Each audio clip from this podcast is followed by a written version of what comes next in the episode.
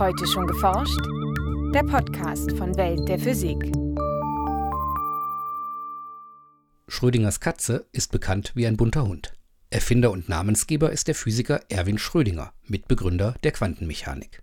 Und er wollte eigentlich damit sich selbst im Kopf auch klar machen, welche Konsequenzen die Quantenmechanik hat, wie wir sie so nehmen, wie sie damals formuliert war. Sagt Wolfgang Schleich von der Universität Ulm. Was Erwin Schrödinger mit seinem berühmten Gedankenexperiment illustrieren wollte, in dem eine Katze offenbar gleichzeitig tot und lebendig ist, erklärt der Physiker in der heutigen Folge. Zu Beginn des 20. Jahrhunderts entdeckten Physiker die Quantenwelt. Die Gesetze, die in dieser mikroskopischen Welt der Teilchen und Atome gelten, entpuppten sich als grundlegend anders als in der uns bekannten makroskopischen Welt.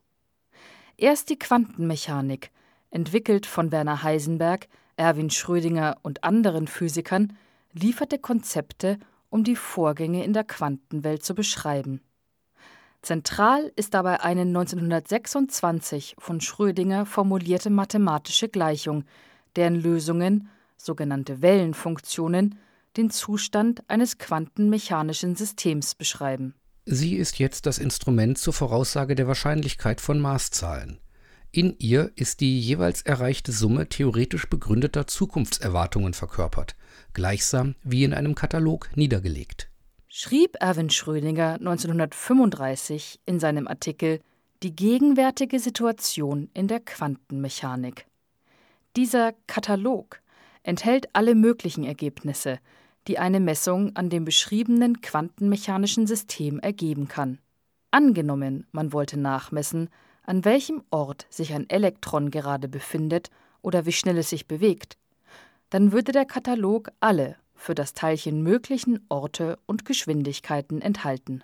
Natürlich, in unserer Welt, da sehen wir ein Auto vorbeifahren, das hat eine wohl definierte Geschwindigkeit es hat einen wohl definierten Ort, das Auto existiert, aber in der mikroskopischen Welt muss das nicht so sein. Sagt Wolfgang Schleich von der Universität Ulm. Denn gemäß der Quantenmechanik befindet sich ein Quantensystem vor einer Messung in einem Überlagerungszustand aller möglichen Zustände. Der Ort und die Geschwindigkeit des Elektrons sind dabei vollkommen unbestimmt und das nicht etwa, weil uns die nötige Information fehlt um das Ergebnis eindeutig vorherzusagen. Stattdessen kennzeichnet diese Unbestimmtheit oder Verwaschenheit das Wesen der Quantenmechanik. Bis zu einer Messung lassen sich mittels der Wellenfunktion lediglich Wahrscheinlichkeiten angeben, dass sich das Elektron an diesem oder jenem Ort aufhält. Erst bei einer Messung kommt es zum Kollaps der Wellenfunktion, der Katalog der Erwartungen, den die Wellenfunktion enthält, schrumpft auf ein bestimmtes, eindeutiges Ergebnis zusammen. Das ist so ähnlich, wenn Sie mir sagen, Sie sind heute in München, aber Sie sagen mir nicht, wo Sie sind. Dann kann ich sagen, es gibt eine bestimmte Wahrscheinlichkeit, dass ich Sie am Marienplatz treffe. Es ist eine Wahrscheinlichkeit, dass ich Sie am Stachus treffe. Sie könnten mir sogar sagen, ja, gegen zwölf etwa bin ich am Marienplatz. Dann habe ich mehr Information. Dann ist die Wahrscheinlichkeit, Sie am Marienplatz zu treffen, um zwölf höher als am Karlsplatz. Wenn ich sie aber dann treffe, durch Zufall um 10 vor 12 am Marienplatz, dann ist die Wellenfunktion kollabiert. Durch diesen Kollaps der Wellenfunktion geht ein Quantensystem also plötzlich aus der Superposition aller möglichen Zustände in einen klassischen, wohldefinierten Zustand über. Was genau bei diesem Übergang passiert und warum dem Messprozess bzw. dem Beobachter dabei eine so zentrale Rolle zukommt, Darüber macht die Theorie selbst keine Aussage. Auch wenn viele Fragen offen bleiben, beschreibt die Quantenmechanik die Welt der Atome bisher so gut wie keine andere Theorie. Doch selbst wenn Schrödinger bereit war, die alles andere als intuitiven Gesetze der Quantenmechanik für den Mikrokosmos hinzunehmen, Ernste Bedenken erheben sich aber, wenn man bemerkt, dass die Unbestimmtheit grob tastbare und sichtbare Dinge ergreift, wo die Bezeichnung Verwaschenheit dann einfach falsch wird. Denn nichts deutet darauf hin, dass die Quantenmechanik nur für den Mikrokosmos gilt. Die Theorie sollte sich auch auf beliebig große Objekte übertragen lassen, also auf unsere Alltagswelt. Das widerspricht aber unseren Erfahrungen. Um diese unbefriedigende Situation zu illustrieren, ersann Erwin Schrödinger in seinem Artikel ein inzwischen berühmtes Gedankenexperiment. Und er spricht eben davon, dass eine Katze in einen Käfig eingesperrt ist und in diesem Käfig, in dem man nicht hineinschauen kann, ist ein radioaktives Präparat. Dieses radioaktive Präparat kann zerfallen, man weiß aber nicht wann. Im Laufe einer Stunde zerfällt vielleicht eines von den instabilen Atomen, schreibt Schrödinger in seinem Artikel, ebenso wahrscheinlich aber auch keines. Außerdem befindet sich in dem Käfig eine Glasampulle mit Gift. Sobald in dem radioaktiven Präparat nun ein Zerfall stattfindet, löst das einen todbringenden Mechanismus aus. Ein Hammer schnellt von oben auf die Giftampulle herab. Das Glas zerbricht, das Gas wird freigesetzt, die Katze stirbt. Und äh, die Aussage ist eben die, wenn ich zu einem ganz bestimmten Zeitpunkt dieses Präparat reinsetze, den Kasten verschließe, was ist dann der Quantenzustand? Ja, und jetzt muss man eben sagen, nicht nur der Katze, sondern auch eben der Giftampulle. Denn im Bild der Quantenmechanik lassen sich die einzelnen Teile des Gesamtsystems nicht mehr getrennt voneinander betrachten. Sie treten miteinander in Wechselwirkung und sind dadurch auch in der quantenmechanischen Beschreibung durch die Schrödinger-Gleichung miteinander gekoppelt. Der mikroskopische Zustand in Form der instabilen Atomkerne hat in diesem Szenario also direkte Konsequenzen auf die makroskopische Welt in Form der Giftampulle und letztlich der armen Katze. Und gemäß den Regeln der Quantenmechanik befindet sich das radioaktive Präparat so lange in einer Überlagerung der beiden möglichen Zustände zerfallen und nicht zerfallen, bis jemand nachschaut, ob ein Zerfall stattfand.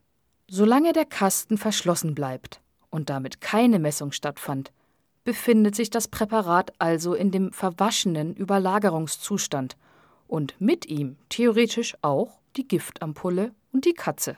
Und dann ist es eben so, dass diese beiden Systeme wenn sie jetzt quantenmechanisch beschrieben werden könnten, was natürlich gar nicht der Fall ist, aber wenn man das machen könnte, dass man sagt, man hat ein System, das zwei Zustände einnehmen kann, tot und lebendig, und man hat ein Glas, das entweder zerbrochen ist oder ganz. Dann hat man eben eine Situation, in der die Katze lebt und die Glasampulle ist nicht zerbrochen. Oder die andere Möglichkeit, die Katze ist tot und das Glas ist zerbrochen. Solange der Käfig geschlossen ist und keine Messung stattfand, müsste die Katze den Gesetzen der Quantenmechanik zufolge also gleichzeitig tot und lebendig sein. Diese burleske Situation, wie Schrödinger sie selbst bezeichnete, veranschaulicht, dass die neue Theorie die Vorgänge im Mikrokosmos zwar erfolgreich beschreibt, gleichzeitig aber nicht mit unserer Alltagserfahrung in Einklang zu sein scheint. Ist die quantenmechanische Wellenfunktion also nur ein mathematisches Werkzeug, um die Wahrscheinlichkeit von Messergebnissen zu berechnen, oder beschreibt sie tatsächlich die Realität? Bis heute wird diese Frage unter Physikern diskutiert. Zwar ließen sich mittlerweile einige Gedankenexperimente aus den Anfängen der Quantentheorie in die Praxis umsetzen, Schrödingers Katze zählt aber nicht dazu. Denn tatsächlich ließe sich weder die Giftampulle noch die Katze in einen solchen Überlagerungszustand bringen. Eine solche Superposition tritt nämlich nur unter bestimmten Bedingungen auf. Wir müssen das Quantensystem isolieren von äußeren Störungen. Das wird natürlich immer schwieriger, je mehr Freiheitsgrade involviert sind. Denn je komplexer ein System ist, desto mehr unabhängige und veränderliche Parameter, Freiheitsgrade genannt, sind nötig, um das System eindeutig zu beschreiben. In der Mechanik legen die Freiheitsgrade beispielsweise die möglichen Bewegungsrichtungen eines Objekts im Raum fest, also von unten nach oben, von links nach rechts und von vorne nach hinten. Und nehmen wir das einfachste, ein Wasserstoffatom. Das hat ein Proton und ein Elektron. Das heißt, jetzt haben wir die Schwerpunktsbewegung von diesem Proton, das sind drei Freiheitsgrade, und jetzt haben wir von dem Elektron nochmal drei Freiheitsgrade. Jetzt haben wir schon sechs Freiheitsgrade zu kontrollieren. Jetzt stellen Sie sich vor, Sie haben ein Molekül, was aus zwei Wasserstoffatomen besteht. Dann müssen Sie schon 2 mal 6, 12 Freiheitsgrade kontrollieren und so weiter. Also wenn Sie jetzt kompliziertere Moleküle nehmen, dann haben Sie 40, 50 Freiheitsgrade zu kontrollieren. Eine Katze setzt sich aus einer unvorstellbar großen Anzahl von Atomen zusammen, von den Freiheitsgraden ganz zu schweigen. Und es ist gar nicht so sehr die Beschreibung, die das Problem ist, sondern es ist sozusagen jedes Teilchen in der Katze, jedes Atom muss kontrolliert werden. Und das ist natürlich nicht möglich. Prinzipiell existiert aber keine klare Grenze zwischen Quantenwelt und Alltagswelt. Wenn es also gelänge, alle Teile eines Systems zu kontrollieren, sollten, unabhängig von der Größe, seine Quanteneigenschaften zutage treten, Überlagerungszustände inklusive. Und solche Experimente hat man ja gemacht. Diese Schrödingersche Katze ist nicht irgendetwas, was jetzt nur abstrakt in diesen Büchern rumschwirrt und in diesen Diskussionen, sondern äh, in gewissem Sinn hat ja der Serge Haroche und der Dave Wineland den Nobelpreis für diese Experimente bekommen. Zwar hantierten Haroche und Wineland nicht mit radioaktiven Präparaten und Katzen, sondern mit Atomen und Lichtteilchen, aber beide entwickelten unabhängig voneinander experimentelle Methoden, um gekoppelte quantenmechanische Systeme gezielt zu untersuchen und kontrollieren und so erstmals die Schwelle zwischen Quanten- und Alltagswelt zu erkunden. Dank fortschreitender Technik gelingt es Physikern, immer größere und schwerere Objekte in einen quantenmechanischen Zustand zu bringen. Damit scheint Schrödingers Gedankenexperiment also gar nicht so burlesk, wie er es selbst annahm. Ein Beitrag von Franziska Konitzer. Welt der Physik wird herausgegeben vom Bundesministerium für Bildung und Forschung und der Deutschen Physikalischen Gesellschaft.